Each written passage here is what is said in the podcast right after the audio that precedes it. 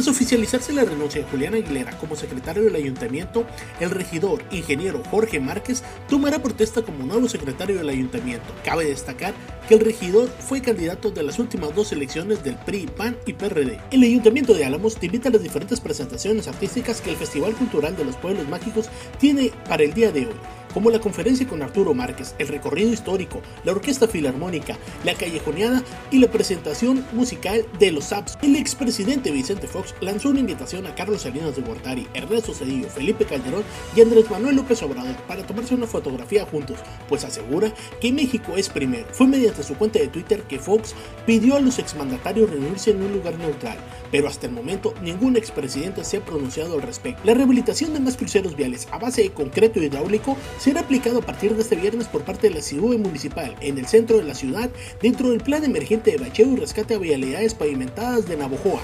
Rafael Ángel Miranda Izaguirre, secretario de la CIUE, informó que el programa de arreglos con rutas con concreto hidráulico contempla un total de 17 cruceros en el centro y colonias de la ciudad. La Asociación Civil, siguiendo al líder, invita a la ciudadanía general al kilómetro del pañal 2022, donde ayudarán a recolectar pañales para los abuelitos más vulnerables. La cita es en el centro de acopio de la Plaza 5 de Mayo este sábado 20, de 9 a 7 de la tarde y el domingo 21 de 9 a 3 de la tarde.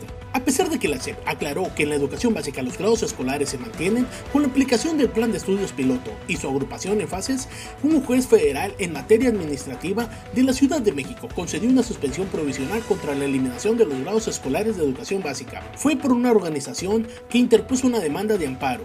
Todo esto argumentando presuntas violaciones a la Constitución y principalmente en materia de educación.